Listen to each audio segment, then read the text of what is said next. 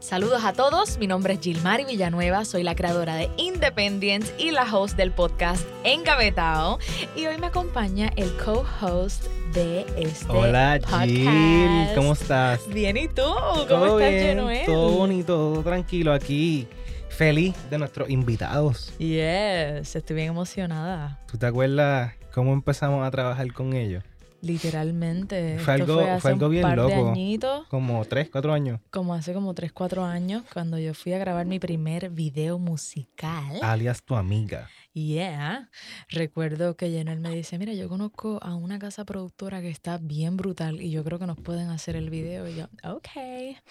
Y entonces, Y nada más y nada menos llegaron hasta aquí, ¿verdad? correctamente, nos reunimos con ellos y estamos hablando de cómo imágenes... Como imágenes Aquí en tenemos la a casa.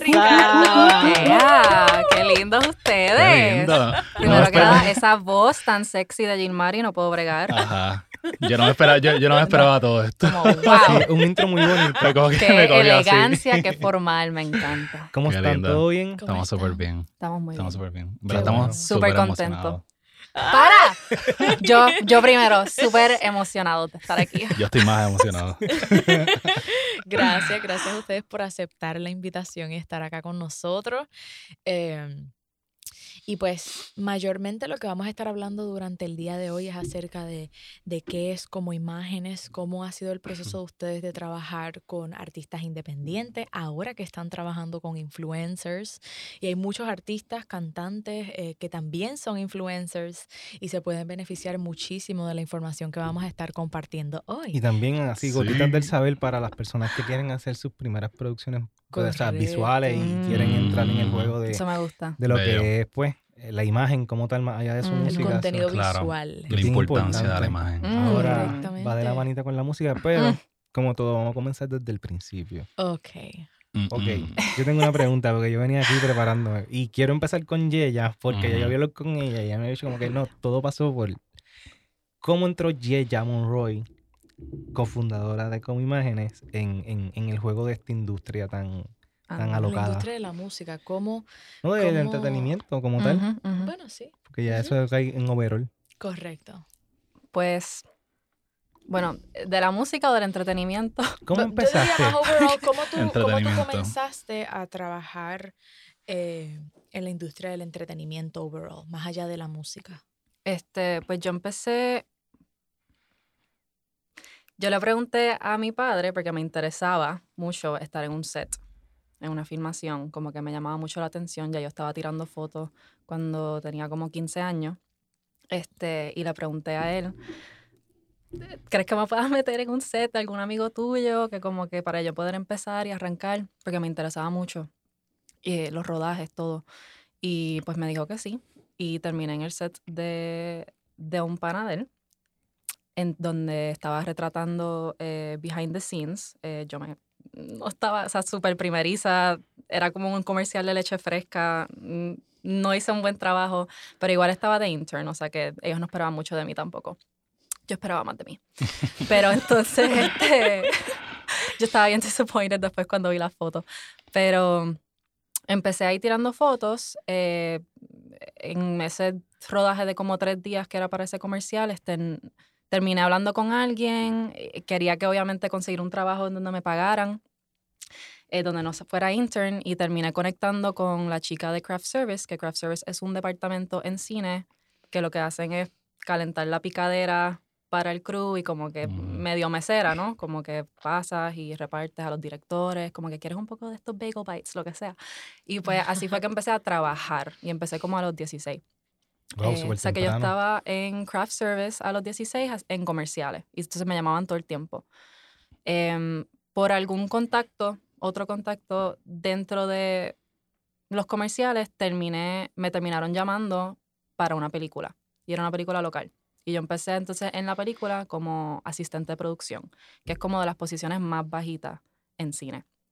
Eh, pero es como que es súper necesario, porque Básicamente tienes que mantener, este, te pueden asignar extras que son los background, personas que están de, relleno en la escena y tienes que como que manejar a esa gente, mantenerlos hidratados, calmados, que tengan paciencia, porque a veces pues los dejan esperando horas de horas, o sea que era o hacer eso o aguantarle la sombrilla a un actor, eh, que a veces hay que estar haciendo ese tipo de cosas y pues eh, más bien eso era lo que yo estaba haciendo en películas y lo hice por como siete años. Fui lo que se conoce como PA, que es Production Assistant.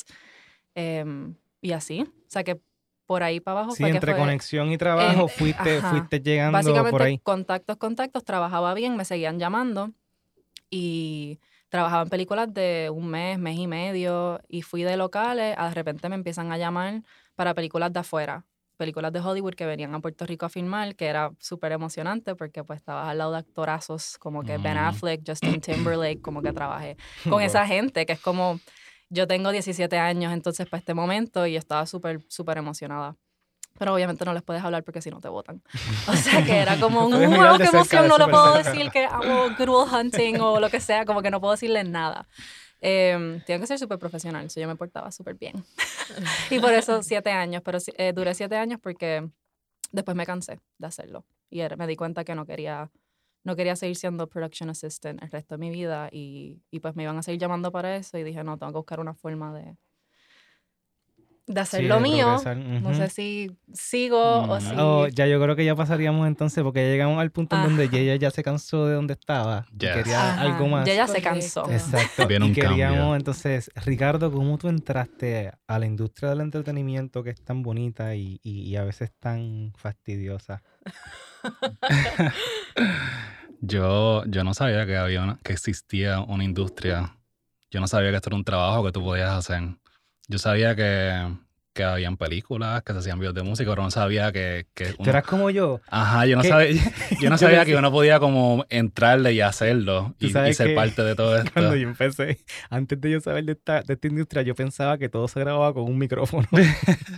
que ese micrófono era un SM58. So, estoy- te comprendo 100% Sí, sí, porque, sí. ajá, uno no sabe que, que esta industria es súper grande y que hay tanto trabajo, Ajá, tan- tanto para hacer. Yo, yo empecé, yo estudié arte en la Escuela de Artes Plásticas y estando en la escuela pues te ponen a hacer videos y te ponen a, a trabajar en documentales o, hacer eh, cortometrajes o te ponen, especialmente en la Escuela de, de Arte, te ponen a hacer videos que son relacionados al arte pero a través del medio visual. So, ya, yo estaba, ya, ya yo estaba expuesto a, a lo que son las cámaras o trabajar un video o editar por encimita, pero no sabía que existía un mundo completo de posiciones y productores y el director y whatever. Yo conozco a ella en la escuela y ella como que me, me dijo como que, wow, tú eres bien bueno, yo creo que a ti te iría súper bien siendo como asistente de cámara o camarógrafo. Y yo, wow, espérate. Esto, ya, Esto significa que, que hay trabajo, Ajá. que yo puedo trabajar en esto, porque mi, mi, se- según mi familia era como que pues, tú estás estudiando arte y posiblemente vas a tener que hacer otra cosa Ave porque esto es un María, hobby. Mira, mira Esto- dónde llegamos, Sí. qué casualidad. Esto es lo que le dicen Sí. a casi todos los artistas. Bien fuerte. Claro. Bien fuerte. Ay, no, pero tú estás estudiando arte, pero es que eso no es un trabajo. Qué bonito, qué bonito, Sí. ajá, qué bonito ese hobby, nena, ¿verdad? Sí. Va- Qué va- chévere. sí, es como que básicamente estamos esperando a que te canses para que te busques un trabajo y puedas hacer dinero. Ah, Literal. Me acuerdo que Yeya me dio ese, como ese, ese, ese, ese kick de como que, "Hmm, esto es posible. Termino la universidad, eh, me pongo a escribirle a casas productoras, agencias. De aquí de Puerto Rico. De aquí de Puerto Rico, emails, a ver quién me puede dar oportunidad. Una casa productora que, que hacen conciertos, hacen comerciales, como que me, me escribieron, los conocí, me dieron un in con ellos para hacer grip. ok. Que un grip, un, un grip básicamente es la persona que, que saca los estanes, monta los estanes. Posiblemente vas a dir- como si son, si son producciones pequeñas, tú eres el que también puedes que tiras los cables, las extensiones, organizas las Sí, cosas. tú empezaste de cero, literal, o sea, de, de de, cero, de, de cero literal. Y, Wow. y de ahí empezamos a hacer conciertos, me dieron oportunidades en conciertos de reggaetón. Conciertos- Yeah. Pero conciertos grandes, como que, o sea, conciertos de, Sí, ya de tu tu Yankee, hobby de ya no era tan hobby, ya era trabajo y estabas Yes. monetizando tu trabajo. Sí, pero, pero fue como, pues yo no sé lo que estoy haciendo, pero alguien me está dando la oportunidad de poder hacerlo. Que eso es bien importante, Aida, güey. Claro, claro. Entonces empecé ahí. Empecé haciendo comerciales de grip, cargando estanes, bregando con las luces, pero súper más o menos sin saber porque nadie te explica, te explican allí. ¿Nunca te pillaste con un stand de eso? Nunca me pillé con un stand, pero sí, sí, me, sí me vieron y es como que no lo agarres así porque te puedo pillar, no sé, te regañan y ahí tú aprendes. Ok. O te dicen, búscate esto y tú no sabes lo que es. Yo estaba, qué sé, me decían, sí, literalmente en Google, corriendo por las escaleras buscando que, que esta pieza, que esta pieza, que esto, ah, esto es lo que tengo que buscar. Y la encuentras ahí. So, ahí me dieron oportunidades, haciendo buen trabajo, me dejaron trabajar con cámara, que yo sabía lo que era trabajar con cámaras, pero no te dan oportunidad hasta que tú más o menos como que demuestras que, ah, posiblemente él puede hacer un, un buen trabajo, déjame darle un brequecito. So, me dejaron hacer un comercial, así como que con una camarita Sí, chiquita. para que vayas practicando. A, a ver qué es lo que tú puedes hacer. De ahí pude trabajar haciendo cámara en conciertos. Fui también eh, el, el que mueve el dolly en, la, Ok. en la en cámara. la cámara. Y, y de ahí conozco otra persona que también me da una oportunidad para entrarle a una agencia. Y en la agencia me dieron oportunidad de ser editor. So, y ahí también fui como corriendo bases de, de editor, haciendo cámara, haciendo comerciales bien pequeños. Y, y eventualmente, yo creo que el mismo grind que le pasa a uno, eventualmente como que te empiezas a cansar de ser una pieza más dentro de la escala de todo lo que está sucediendo. Y empiezas a ver que hay cosas que funcionan y cosas que no funcionan. Y que posiblemente si tú estuvieras también moviendo piezas, puedes lograr algo mejor o un mejor producto. Entonces ahí la, la mente empieza como que a maquinar, como que, ah, maybe podemos hacer esto, maybe yo puedo hacer esto. Entonces, yo estaba conectándome con Yeya. Ok. So, ya las ideas más o menos estaban sí, como estaban que... fluyendo. Ya nosotros podríamos como que... Yo creo que empezamos a, a- a trabajar también en, en cortometrajes juntos. Oh, So, ya, estábamos, ya estábamos más o menos como que conectándonos y como que... Ah, Conectando. Sí, era, era, como que ya estamos, estamos hablando, como estamos trabajando súper bien. Vamos a hacer un brainstorm para un proyecto. A mí me pasó así con Jill, yo llamaba, yo llamaba a Jill, yo llamaba a Jill para eso y le decía, mira, ¿qué tal la canción que de estaba profesional escribiendo? y, y ustedes, lo llevaron. Nosotras bien no infantil, sepa, bien infantil. Este, Yeye y Ricardo son pareja. Sí. eh, al igual que Jenuel y yo somos pareja, por eso estamos aquí vacilando. Pero re- retomando el tema, Ajá. obviamente ya, ya estaban en la ecuación, estaban ya viendo que podían hacer algo juntos. Sí, y había una oportunidad de emprender juntos. sí. Sí, Es porque... que- Ajá. Ajá, en la Escuela de Artes Plásticas, que yo también estudié allí, paralelo a los veranos estar trabajando en películas y las navidades, pues entonces obviamente me iba a estudiar durante el semestre y hacían competencias, like, eh, 48 hour film competition. De y yo como que, boom, qué reto, vamos, vamos a todas. Como Ujú. que yo tengo, yo juraba la gran cosa y pues ya tenía experiencia en, en cine y dije, "Ay, pues yo puedo montar como un grupito aquí en, en artes plásticas y podemos como que hacer una producción. Y So. por suerte conseguí a un montón de personas dentro de la universidad que le interesaban distintos departamentos. ¿Tú sabías producir? Yo sabía producir, sé producir. Ujú. Había una maquillista, este, ah, Julián, que, que le ha hecho arte a. Jean Mari, que entonces hacía, eh, estudiaba escultura, entonces sabía hacer props y cosas. Y fue como que, eh, pues Ricardo era el camarógrafo o el director. Hicimos como dos o tres 48 Hour Film Projects, como que años consecutivos. Y ahí fue que se empezó como a alimentar esta cuestión en donde, wow, yo creo que, yo creo que como que yo puedo hacer esto yo puedo, ya yo puedo como que ir, no sé, como que eso me estaba dando gasolina de que salía bien, funcionaba. Paco Olmo sabía identificar bien quiénes trabajaban bien y quiénes no. Y no sé, hubo algo que me, en el universo que me dejó saber como que, mira, sabes que tú puedes hacer So, esto, ¿verdad? No ah. tienes que seguir asistiendo o lo que sea. Y yo en universidad, ¿sabes? Pile de mierda. No es como que yo, yo como que juraba y decía, bueno, está, está, o sea, está súper cool ser tu propio jefe, como que eso, eso creo que lo puedo hacer y parar de jugar. Como que para mí era pues un juego en la universidad. Y ganamos, ganamos una competencia, nos fuimos para Atlanta, ahí conocimos otras personas de distintos países que también eran cineastas y ahí también pues te da más gasolina porque es como pues poquito a poquito cada vez que haces algo, un logro, es como, eh, a rayo, esto yo creo que lo podemos hacer. Yo estaba ya cansada de trabajar para otras personas y de las actitudes dentro de cine y de las energías eh, negativas que, que, no, que son de gratis. eh, eh, había mucho de eso, hubo mucho de eso, por lo menos para el tiempo en donde yo estaba trabajando en películas grandes Ujú. y, Y ya sabía las cosas que no me gustaban y que yo como productora pues no iba Sí, a iba a implementar evitar, en mis producciones. So, así es que nace como imágenes entonces, ¿verdad? Sí. Gracias a, exacto, a- Básica- ba- a nuestros básicamente querer... Todo que- empezó en la universidad. todo empezó todo en la en universidad, pero también era como de querer crear nuestro grupo de personas que tú sabes que pueden trabajar bien y que traen la energía correcta para que la producción sea buena. No, es como dijo ella también, la, la importancia de identificar, es, es- esta persona me funciona bien brutal para esto.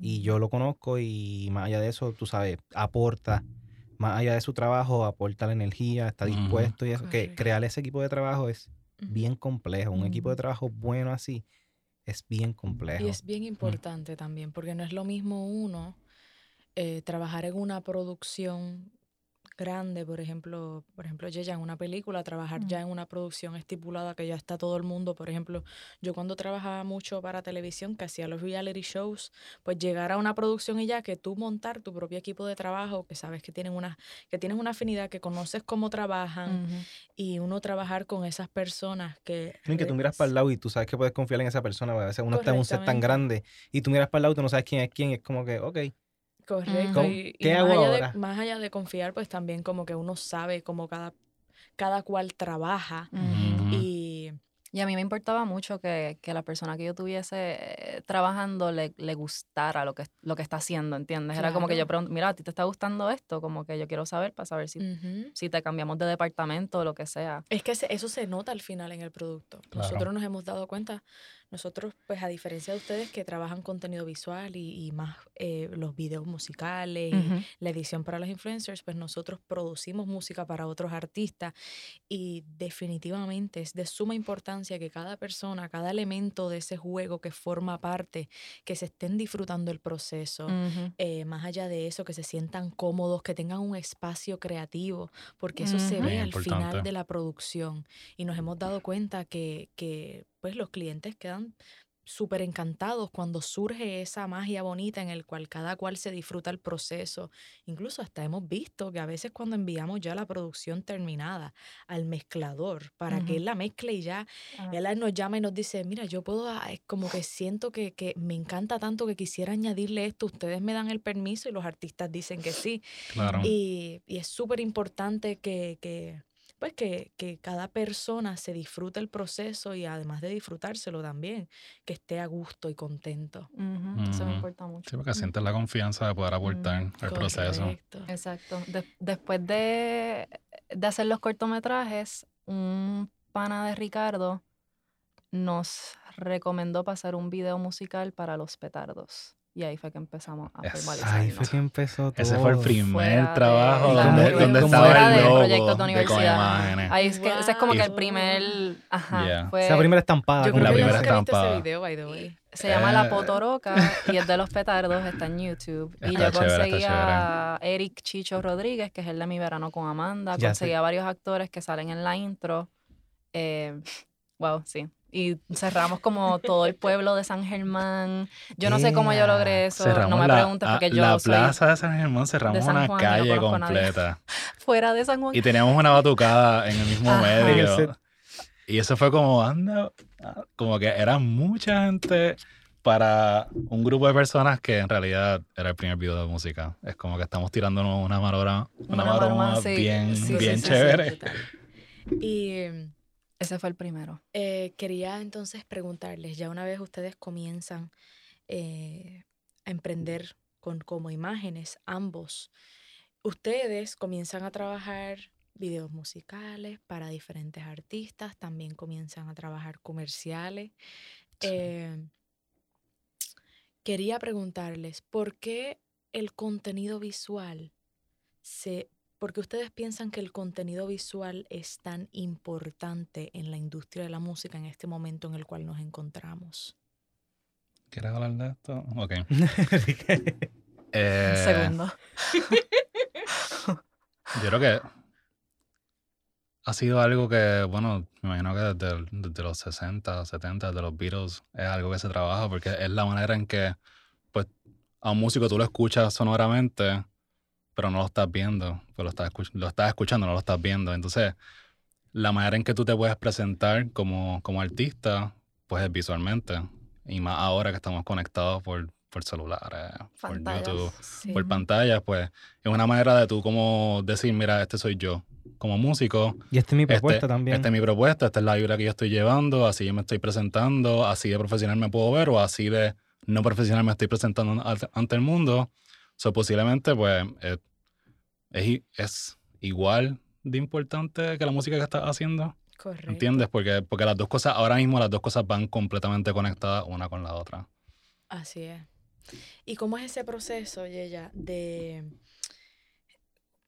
cómo tú, cómo es ese proceso de, vamos a hablar eh, específicamente de cuando estás trabajando con un artista independiente y este artista te presenta esta canción? Ujú.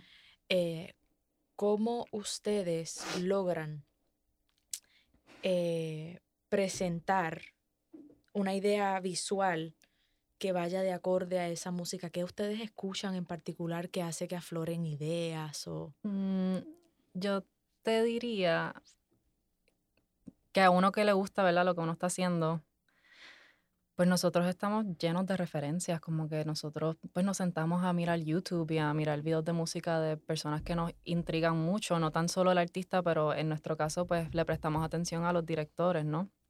A quienes hicieron, o qué casa productora hizo este video de whatever, de Rosalía o el de Justin Bieber o hasta gente que no es mainstream, gente un poco más indie, que también pues le prestamos atención a cosas de, o sea, europeas, a- ¿entiendes? Como que uno va llenando su baúl de referencias que a la hora de un artista venir con su tema, pues uno básicamente ahí, pues tú haces como que una explosión de, o sea, uno hace, espérate, ok, pues esto puede ser así, a lo mejor quiere que, no sé, eh, puede combinar súper bien con tu letra o con tu, eh, lo instrument, la parte instrumental de la canción, al igual que a lo mejor eh, estaría cool hacer un antítesis, como que pues ella está cantando así, bien suave, pero a lo mejor el video puede ser bien gráfico, bien intenso, como que hay tanto con qué jugar que uno pues, si el artista que viene a donde nosotros con la canción ya no tiene, eh, no tiene una idea de lo que quiere hacer, pues nosotros, like, we go crazy, ¿entiendes? Como que nosotros entonces, pues yo voy a empezar a hacer lo que yo quiera y te voy a presentar algo en tanto tiempo. Pero hay veces que también, pues los artistas, como por ejemplo ustedes, han venido con, con ya su idea de lo que quieren y nosotros pues a lo mejor lo cogemos y lo elevamos, porque pues definitivamente pues nosotros somos quienes estamos detrás de la cámara y lo vemos diferente a, a como ustedes lo están viendo. Y, y pues así, no sé si te contesté la Sí. pregunta. Bien. Sí. Y ahora yo tengo una pregunta. porque, en-. ¿sabes? Hablando de la pregunta que hizo Gilly, lo que, todo lo que dijiste, yo creo que esta pregunta la pueden contestar los dos por individual. Ay. Ok. En el video musical, ¿verdad? O en un video. Bueno, en teoría musical, porque la pregunta dirigida a eso. ¿Qué es más importante? ¿La imagen del video o el performance del artista? ¿Qué es lo que va a llevar con la canción? ¿O un overall de lo que está pasando? Como que si la canción, vamos a darte un ejemplo. Si la canción es bien sentimental, ¿verdad? ¿Ustedes se enfocarían en la imagen de lo que está pasando alrededor o se enfocarían en ese sentimiento que lleva el artista? Bueno, el sentimiento me va a llevar a la imagen. Sí, pero, por ejemplo, Yo diría, Yo- mira, la pregunta yo la pondría de esta forma. Yo te diría, ajá. Dentro de un video musical, ¿qué ustedes consideran que sería lo más importante? ¿El performance? del artista. Ajá, Ajá. el performance del artista. Eh, o eh, la historia del video o la imagen per se. ¿Cuáles de esas tres cosas ustedes dirían? Yo creo que, aunque puede ser diferente, basado en cada proyecto, Sí. pero que ustedes creen que de esos tres elementos Yo te diría que un video un video de música, para mí, siempre la historia va a ir primero. Y la historia va bien atada también al performance. Un performance está dando una historia. Sea que si estás molesto, si estás llorando, si estás feliz, si estás pompeado, eso me da una historia a mí que también yo la voy a, a- a amarrar visualmente. Pero la historia siempre va primero por encima de la calidad del video. Porque tú puedes hacer un video en un celular, planificarlo bien, tener un buen performance, cuadrar bien tus tiros, y lo estás haciendo con un celular y va a funcionar y, puedes, y posiblemente puede ser efectivo. Igual que puedes grabarlo con una cámara bien cara, no pensar la historia, ponerlo, no pensar lo- los encuadres, no pensar en lo que está haciendo el artista, te costó 15 mil pesos y posiblemente va a ser una porquería si no pensaste en nada de lo que con- conlleva la historia, porque la historia siempre, pa- para mí la historia siempre es el, el rey.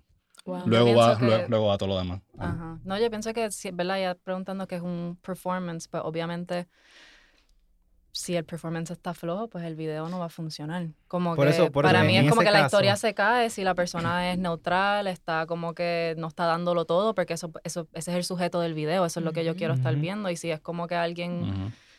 Que está como bien vibrando bien bajito y como que eh, no está haciendo mucho y lo que está es como que pues Ujú. diciendo, las palabras de la letra de la canción, como que con este bien poco feeling, pues ya se cayó mi historia, se cayó mi video porque no me están dando lo que necesito. Y Ujú. obviamente en parte ese es el trabajo de un director, ayudar a que ese artista se pompee, pero eh, para contestar tu pregunta, yo siento que no hay ninguno que sea más importante que el otro porque al final del día yo estoy retratando ese performance de ese artista. Y no importa la, histo- la historia que sea, el artista está cargando esa historia. Es como un actor protagónico en una película. Como que. Para la historia.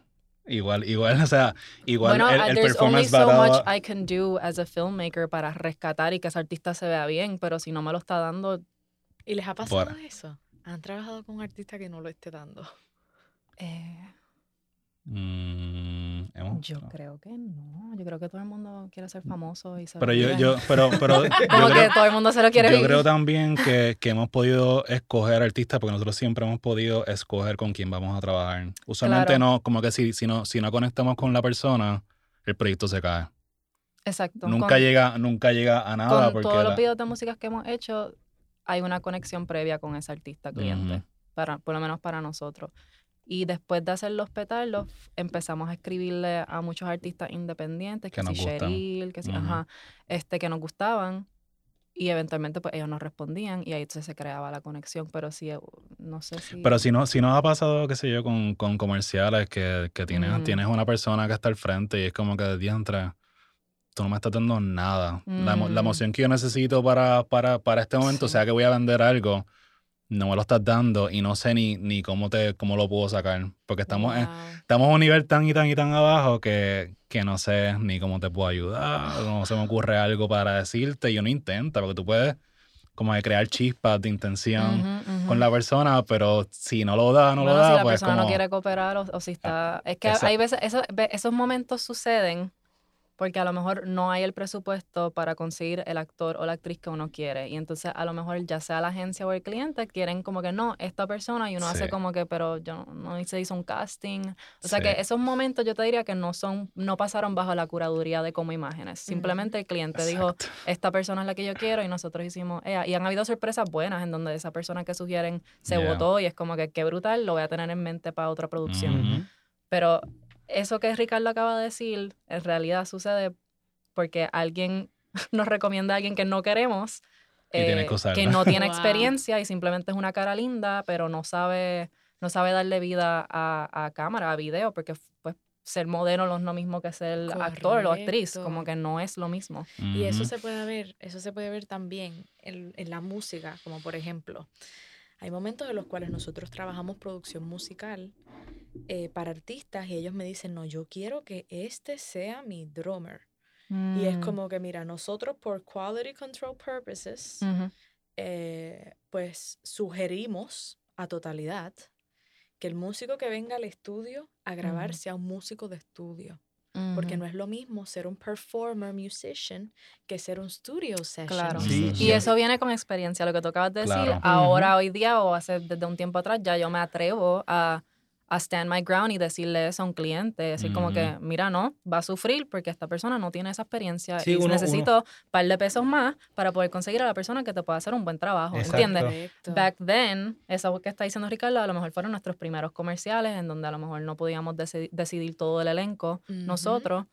Y, y pues uno no se atreve, uno no sabe, uno está aprendiendo, uno lo que quiere es el trabajo, el dinero, el como que, Correcto. wow, qué bueno que me cogieron para lo que sea. Y entonces es como, Sí, eso, eso también uno tiene que ver o sea, que that's experience. Eh, Sí. Esa seguridad con la que Jim María acaba de hablar, pues obviamente ahora uno tiene esa Incluso herramienta. Nosotros lo aprendimos a cantar. Claro. Yo lo, no, yo, yo- yo venía, yo lo venía, es- yo lo venía ya recibiendo hace rato hasta que, le, hasta, que le, hasta que le encontré el truco.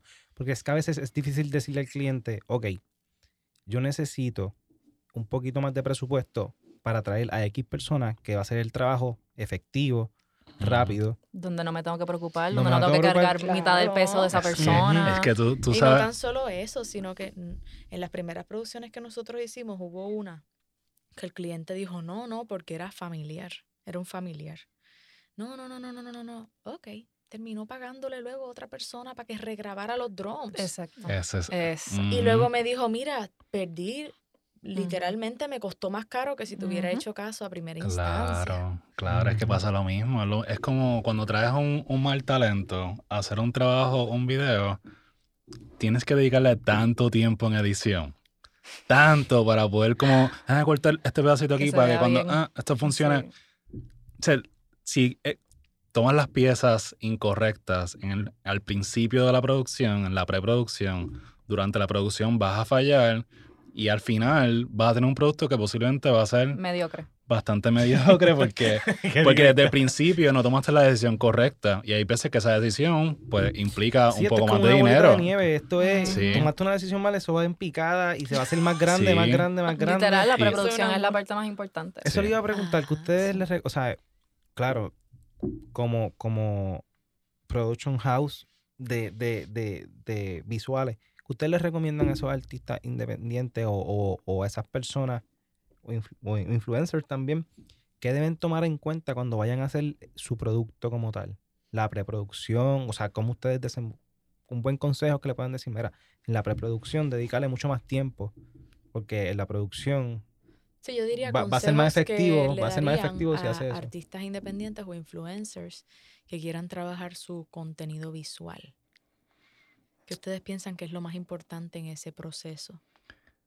Yo diría que si eres un artista, un músico independiente, tienes que saber cuál es tu propuesta musical, eso es lo primero, ¿verdad? Y a partir de la propuesta musical y el sentimiento que estás emanando como artista, pues de ahí saber, ok, cuál es, cómo, cómo yo me comporto como artista, cuál, cómo, yo me, cómo yo me veo, cuáles son mis referencias visuales, qué artistas me gustan a mí, cómo yo me quiero agarrar a esas referencias que yo tengo y de ahí partir entonces a que posiblemente me puedo ver yo también de esta manera.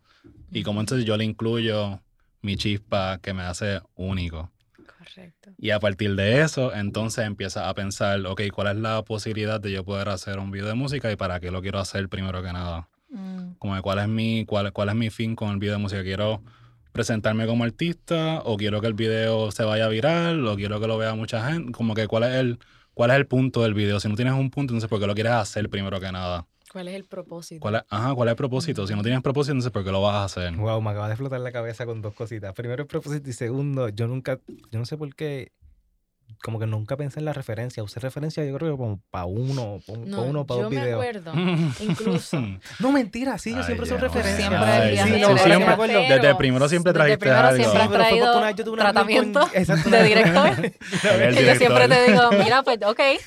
Obviamente, ¿Qué ¿qué voy a hacer qué voy a yo? hacer yo? Pero fue la primera vez. referencias se han ido poquito a poco como que concretizando más y más. Porque yo recuerdo cuando Genuel por primera vez me dijo, ok, vamos a buscar referencias para el video de tu amiga. Mm, Fue como que, oh, oh, ¿qué vamos?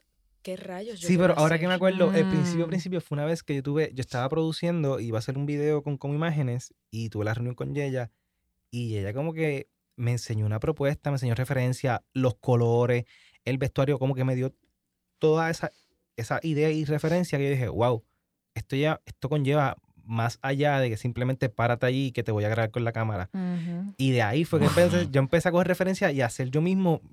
Obviamente, esto es un buen consejo. Súper Hagan un divertido. PowerPoint con la Ujú. referencia, con los links, con los visuales. Ideas de paletas Claro. de colores, más o menos la ropa Eso es lo más divertido. Eso es súper divertido. Y también porque a veces, a mí me pasó en ese video de tu amiga, yo recuerdo que las referencias eran un poco urbanas.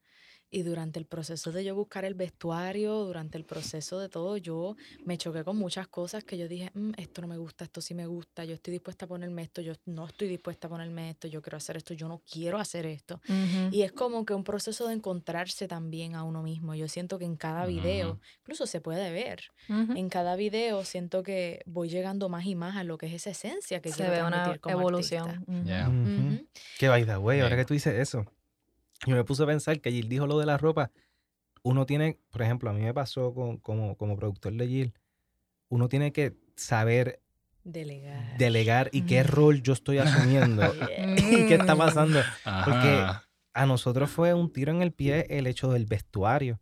En ese primer En video. de ese primer video Estuvo fue como Ah. que... y corre que yo tuve que hacer con mi mamá, con mis hermanos. Y eso, y eso obviamente te quita Eso tiempo. me quitaba tiempo a mí, me quitaba energía de yo poder estar utilizando eso en trabajar el performance. Y era, Y era, esa, esa, eh, esa, esa es la importancia de traer las, las piezas y, y- las piezas correctas para la producción o para el proyecto. Porque tú traes, tú traes un vestuarista que sabe muchísimo más que tú, y más que tu mamá posiblemente, y Ajá. hace las decisiones correctas que van a la par con la estética que estamos Sí, nos buscando. pasó en el después, en el cuando próximo Yeya video nos muriéndome. presentó a una vestuarista increíble y, y cuando esa mujer consiguió esa ropa, yo dije, ok, yo no Mm. vuelvo a hacer esto sola. Esto, esta Sí. mujer, literalmente ella compró la ropa y yo me la medí, todo me quedó perfecto. Ujú. Y no Sí, es tan que- solo eso, sino que como que... Ujú, peso vis- eh, eh, un buen vestuarista sabe del peso visual, como que de tu cuerpo, sabe tú los cortes que te van a favorecer, como que no es tan solo, ay, es- esta camisa azul y ya, no, es como que corte, estilo, qué época estamos como que haciendo en este Y la video, como que tiene un conocimiento de la también. historia. la Ujú. aporta a la historia. Ahora que, ahora que tú lo dices, me acuerdo que también aportó bien brutal a la historia de, de- del, del video. La Ujú. aportó a la historia del video y fue todo súper cool. Que obviamente, si nos vamos a base de presupuesto, tú tienes que saber cuál va a ser tu riesgo. O sea, si tú no tienes presupuesto para eso, ten en cuenta que vas a tener un dolor de cabeza bien fuerte. Literal.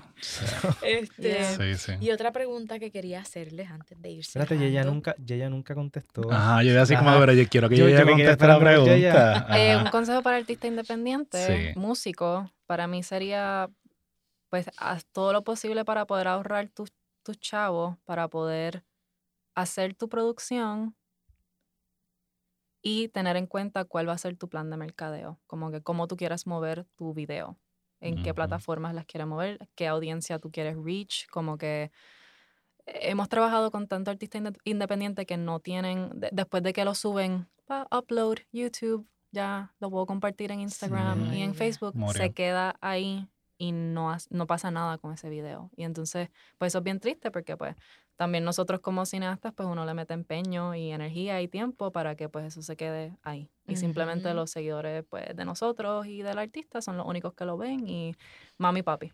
Sí, eso Y tiene, es- tiene que verlo como inversión. es bien- más bien una inversión. inversión y- y Ujú. no Por eso es como que, ya.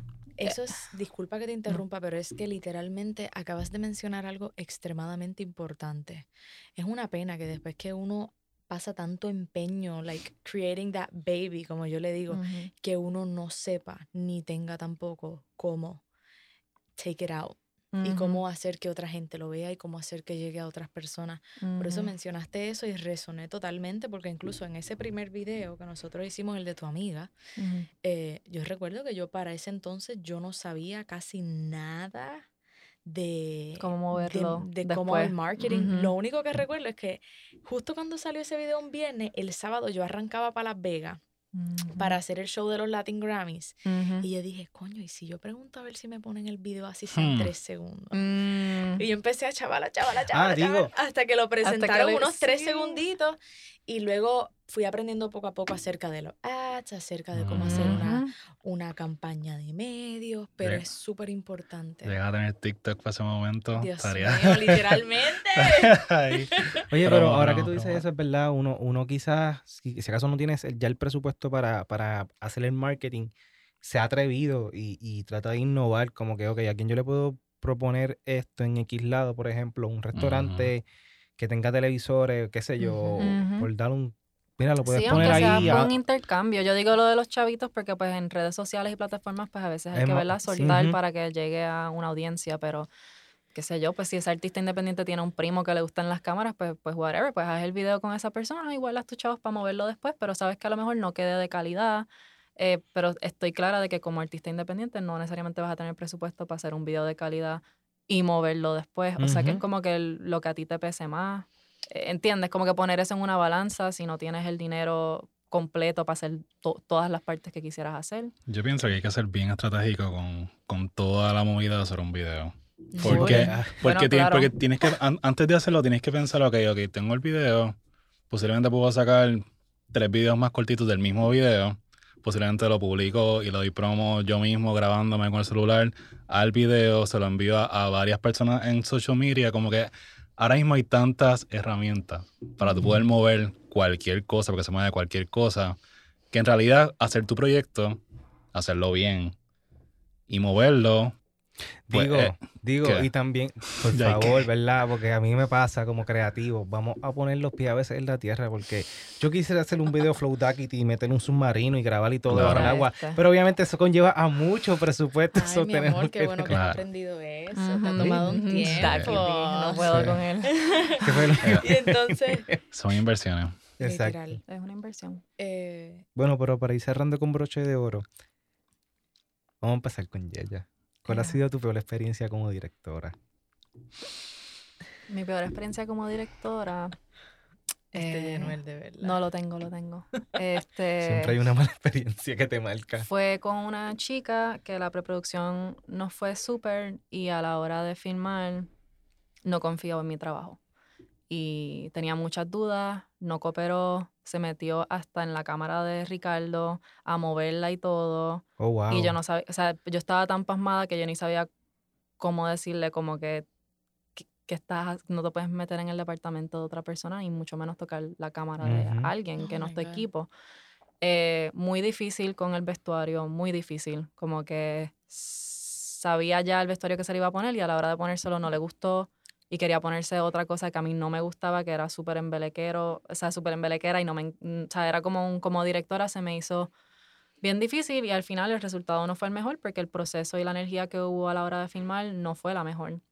Y eso me sorprendió mucho porque, porque hay gente así, hay gente que te pueden demostrar una cara de la preproducción y uno está como que pues haciéndolo, un pre- estás haciendo un video por poco presupuesto porque crees en la música de la persona y no recibí eso de vuelta. Esa persona al final del día pues no creyó en nosotros y en nuestro talento y se metió en nuestro trabajo y fue bien desagradable. El proceso de producción hasta la edición fue muy desagradable y, y pues se, se cayó esa amistad que pudo haber estado floreciendo y ya no se habla con esta persona, y entonces se torna en algo como bien desagradable. Ujú. Y eso me sorprendió muchísimo y, y es de las, yo creo que la única filmación en donde yo no la pasé bien, como que no la pasé bien. Wow, pero qué, qué Yeah. difícil. O sea, es el vivo ejemplo de que si la preproducción no dio como que un 100. No, no es Lo que que es tampoco. 10 son 100. Hay personas No, pero que te digo de que. realmente. Sí, pero, pero me refiero es. Lo que me refiero es que Eh, la eh, todos- preproducción ajá. no, no, no fue 100% como que clara y establecida y siempre hubo turbulencia, ¿me entiendes? No, no lo dije como que. O Obviamente, sea, eh, em, este, este individuo quería filmar en cierta fecha, nosotros estábamos de viaje y se le, se le dijo, mira, podemos hacerlo pues un mes después de que lleguemos de viaje para que haya tiempo para una prep. Esta persona no quiso hacerlo así, quiso hacerlo como una semana después de que nosotros llegábamos de viaje porque eso era lo que quería y fue como un, ok, pues ni modo, pero no, no estamos pudiendo hacer como la mejor preproducción, pero en ese punto la personalidad de esta persona pues era súper chévere y estábamos como que vibrando a la misma frecuencia hasta la hora de filmar. Que Wow. para todo el mundo, o sea, yo no era la única pasándola mal, la vestuarista la pasó mal. me imagino que la Ricardo pasó también mal, porque. Ricardo No, cinematógrafo. yo, yo así que es la misma experiencia. como Ricardo Ah, cinematógrafo la pasó mal. ¿Entiendes? Fue como un what, ¿qué le pasa a esta persona? Es como que se le está haciendo prácticamente un favor y está siendo bien mal agradecida y no está, está como que stepping on our toes and on our work y como que se cree que dirige, se cree que sabe de cámara, se creía que se sabía todas las posiciones y fue bien difícil como que como tragarse esta energía Es es que por ya ese día. Con que toquen tu área de trabajo, ya es como que. Sí. No, no hubo respeto, no hubo, ba- o sea, no hubo boundaries, fue como súper, y pues, y pues nos cogió como, Al o sea, fin. ajá. No, yo iba a decir, al final, al, al final quería hacer la edición ella. Ah, también. y salió la versión de ella. Y salió la versión que, Que que ella hizo porque, porque rompimos todos los ties con esa producción. Después de que pasamos por todo ese proceso de Nos pasarla preguntó- mal. Nos preguntó si queríamos nuestro nombre Y en fue el como video, yo que le dije no. seguro que no. Y yo le digo, eso no. obvio que no. Sí. Obvio que no, me gritó por teléfono, no, fue bien Sí. desagradable. Wow. Como que recibir una energía cuando tú estás súper humilde, Dándolo viniendo, todo. dándolo todo, como que creyendo en su canción Wow. Y que no crean en ti es tan horrible, es un Sí. sentimiento tan horrible. Eso, Así que hay, eso- hay que eso- ser, hay que ser humilde. Por favor, artistas, Artistas independientes, independientes. ya saben. Deleguen, confíen. Tienen que ser humildes, deleguen, Bueno, exacto, si contactan a un director o cineasta y ya vieron su trabajo y les gusta su trabajo, pues confíen en su trabajo. Trust the process. Trust the process. Tienes que surrender. Ajá. Em, y pues yo quiero hacer una última pregunta antes de cerrar. Y es, ¿qué consejo le dan a, a estos jóvenes emergentes que quieren estar en la industria que ustedes trabajan y ser ya sea directores, productores, camarógrafos, editores? ¿Qué consejos ustedes le dan? Hmm, eh, ¿Qué tú quieres? ¿No quieres decir nada? Mira, Bueno, eh, que tengan mucha paciencia. paci- no, bueno, yo diría que estudien, que, que, que estudien, pero estudiar, estudiar no significa ir a la universidad. sino estudia lo que te gusta. Quieres ser sonidista, quieres ser camarógrafo, quieres ser editor, pues estudia ediciones, estudia videos de música, estudia películas, lee, busca y luego de que sepas bastante lo que quieres hacer, hazlo. Tienes que ponerte a hacerlo, tienes que ponerte a grabar, tienes que hacer partícipe de producciones, tienes que ver cómo trabaja otra gente, tienes que tener experiencia en la calle para ver cómo se trabaja, cómo se hace y entonces ya tú vas como que ajustando tu técnica. Pero lo primero es que tienes que ponerte a hacerlo y tienes que estudiar. Así es. Digo, yo quiero decir algo que dijo Ricardo bien interesante. Como que en el caso de que, o sea, cuando tú estés estudiando, en el caso de que estés haciendo un video musical, cuando veas otro video, trata de como que pensar cómo hicieron esa producción. A mí me ha funcionado eso Sí. bien brutal. Eso Y yo lo hago todo el tiempo. Yo con Jesús a veces hablamos de películas y Jesús me dice, no, porque el compositor se fue. Y yo como que, eh, adiache, pero ahora tú lo dices, eso quizás se grabó de esta manera para conseguir ese sonido. Y a veces con Jin me pasa con la música, escuchamos algo y fue como que, oh, wow, o sea, quizás lo hicieron de esta manera. Y si no, y como que uno trata de, trata de descifrar la receta que estaba pasando allí. Yo lo hago, yo, yo lo hago todo el tiempo, o sea, con la, con la, ilu- la iluminación es algo que es tan, es tan complejo porque tú lo ves, pero hay tantas cosas que tienes que controlar para poder redirigirla y que tenga como una, un, qué sé yo, un sentimiento o, que traiga algún tipo de emoción. Y yo me paso viendo como que si un video de música, pues me pongo a buscar quién lo hizo, quién fue el cinematógrafo, Que oye, es qué. BTS hay de... A nosotros, o sea, yo y Ricardo hablamos mucho a veces, este, boberías así de video y qué sé yo, y una de las cosas que yo hablo con Ricardo, que by the way, no es mi departamento, pero he tenido un poco de conocimiento y me he instruido, es con la iluminación, que a veces decimos como que, mira, es mejor jugar con la luz natural. Y nos pasó en un shooting, el último shooting de allí, nos pasó que Ricardo jugó con la luz natural y era creando hasta rebotes con, eh, ¿cómo se llama Sí. eso? El, el plástico ese que, que molestaba un montón. Con la difusión. Exacto, era una dimensión ahí, era como algo súper loco. Este, que eso sirve de práctica. Todo es práctica, especialmente, si- especialmente en este tipo de trabajo que es trabajo artístico. Tienes que practicar para saber cómo puedes mejorarlo, qué estás haciendo mal, qué estás haciendo bien, qué te funcionó, qué no te funcionó, cómo lo hizo este. Entonces busca behind the scenes, qué, qué es lo que están haciendo con las luces, dónde las ponen, qué luces tienen. Como que son tantos aspectos que si tú no los estudias y no los practicas, nunca vas a ser bueno. By the way, yo no puedo ver los BTS de las películas. Siento que me matan Sí. la magia. Sí. Ay, Dios mío. Bueno, pues, eh, Hasta aquí este recorrido. ¿dónde pueden conseguir a Como Imágenes? ¿Cuáles son sus redes sociales, website, YouTube channel? En Instagram y en TikTok como Yes. imágenes, arroba como imágenes. Y website www.comoimágenes.com. Yes. Ya lo saben. Bueno, y espero que... Eh, wow, ah, wow, wow, wow. Y si yo quiero saber de Independent, ¿dónde Bueno, si busco? quieren, si quieren conocer más sobre Independent, pueden conseguirnos en todas las redes sociales bajo arroba independientpr. Saben que nos pueden escribir, ¿verdad? Claro, nos pueden enviar un mensajito, eh, proponernos temas que quieren que trabajemos durante este podcast. Si tienen sugerirnos preguntas artistas, correcto. si Para tienen Jay y Ricardo, para con Nos las pueden imágenes. enviar y nosotros Por se las enviamos a ellos. En confianza. Eh, Así que nada, espero que hayan disfrutado de este Gracias, podcast. Yeya. Gracias a ustedes, gracias a Gracias a ustedes. Gracias por brutal. compartir con nosotros este ratito y por compartir también esta información. Estamos súper agradecidos. Así que nada, espero que lo hayan disfrutado y nos vemos en el próximo. Nos Bye. vemos. Descargo de responsabilidad. La información en este podcast no debe interpretarse ni debe ser utilizado como asesoramiento u opinión legal. Este contenido creado por Independent está diseñado únicamente para fines educativos, informativos y de entretenimiento. Gracias.